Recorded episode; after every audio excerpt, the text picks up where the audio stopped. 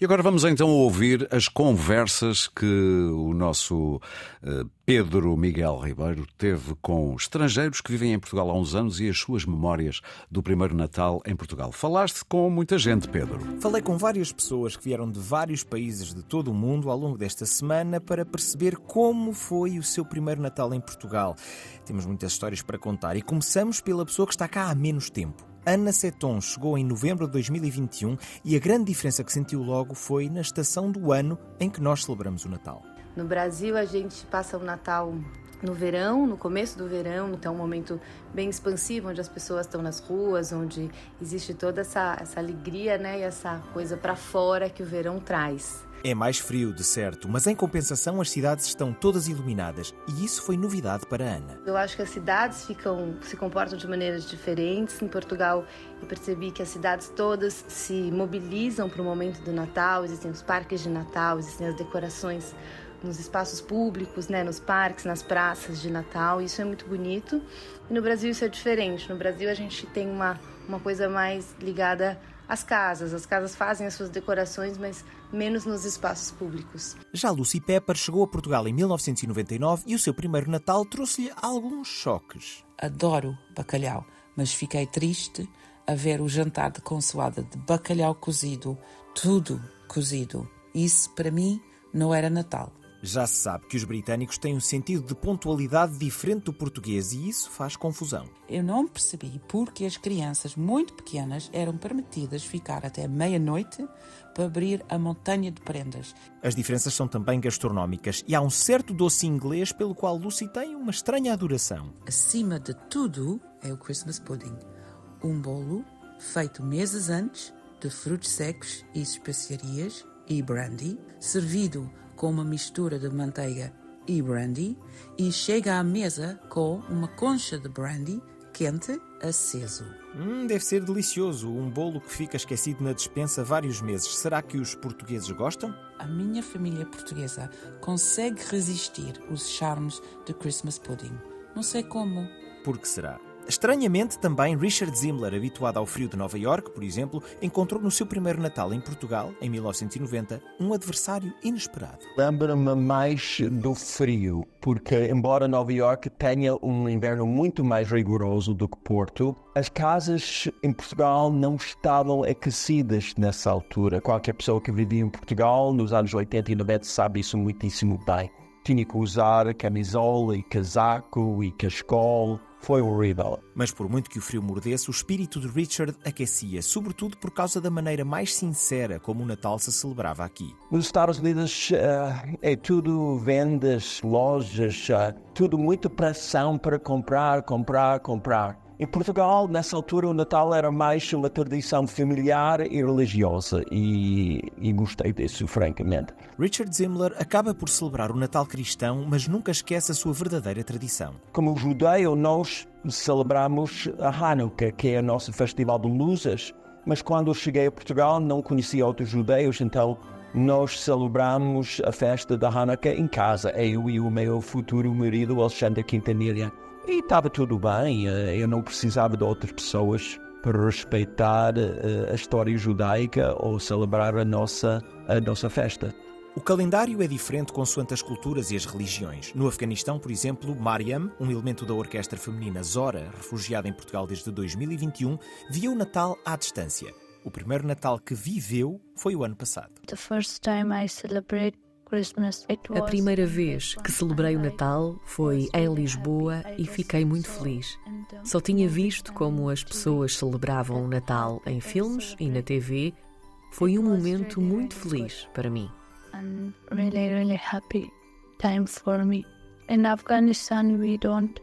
No Afeganistão não celebramos o Natal porque não faz parte das nossas tradições nem da nossa religião. Celebramos, isso sim, o Ano Novo, ao qual chamamos Naurose, que significa Novo Dia. E há outra tradição, chamada Eid.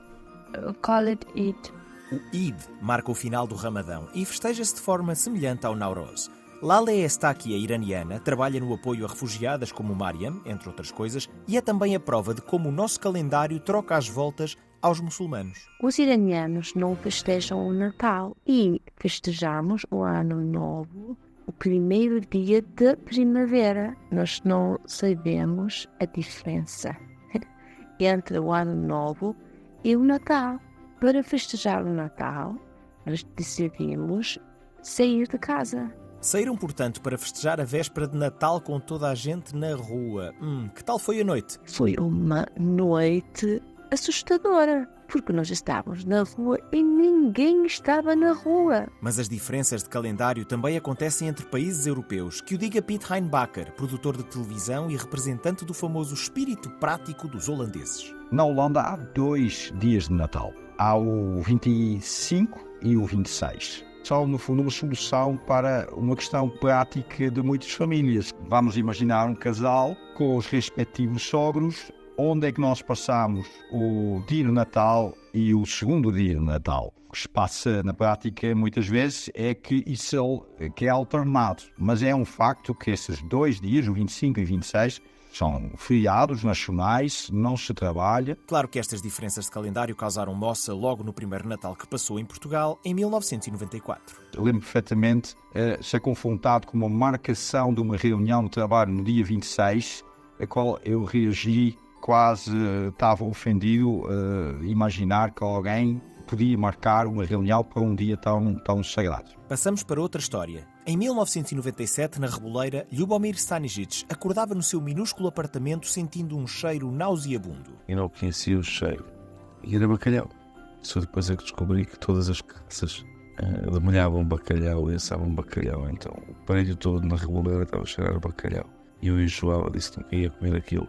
Hoje em dia, adora bacalhau e adora Portugal. Celebra tanto o Natal português como o Natal à moda da Jugoslávia. Na gastronomia, as coisas são diferentes. Por exemplo, não há fritos. E nesse Natal não há croquetes, não há pastéis, não há sonhos. Não comemos, não comemos fritos. Na altura da Jugoslávia está a menos 24 graus, menos 18 graus e geralmente como-se sarma e fermentados. A sarma é basicamente couve fermentada, mas há muito mais tradições gastronómicas jugoslavas no Natal de Ljubo. E depois há uma outra tradição inventada por ele. Tenho uma tradição natalícia que é sempre no Natal ir ao concerto do Paulo Furtado Tigerman nos Idas Bois no Barro Alto. Ala Kravchenko é uma portuense ucraniana e também dá muita importância à data ortodoxa do Natal, a 6 de janeiro. Nós na Ucrânia hum, antigamente festejávamos o Natal não no dia 25 de dezembro, mas no dia 6 de janeiro.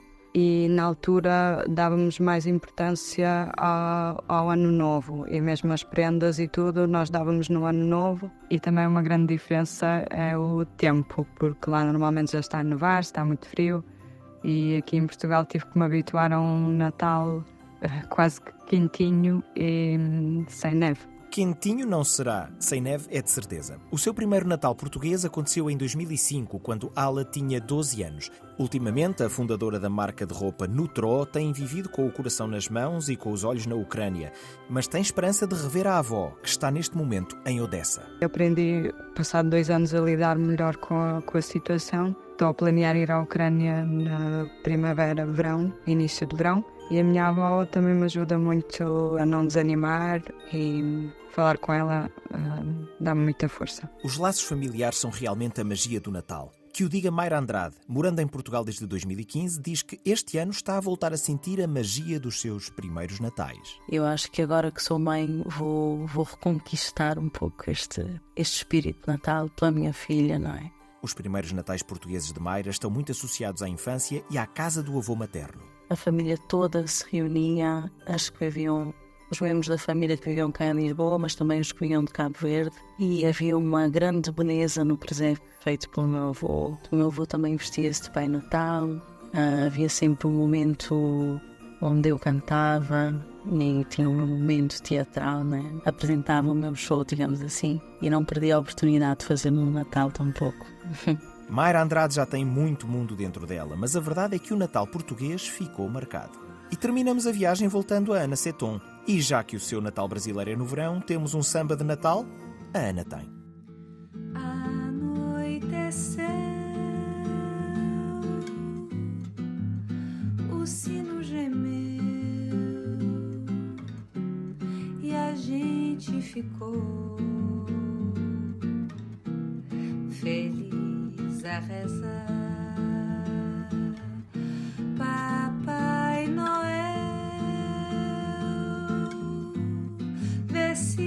você tem.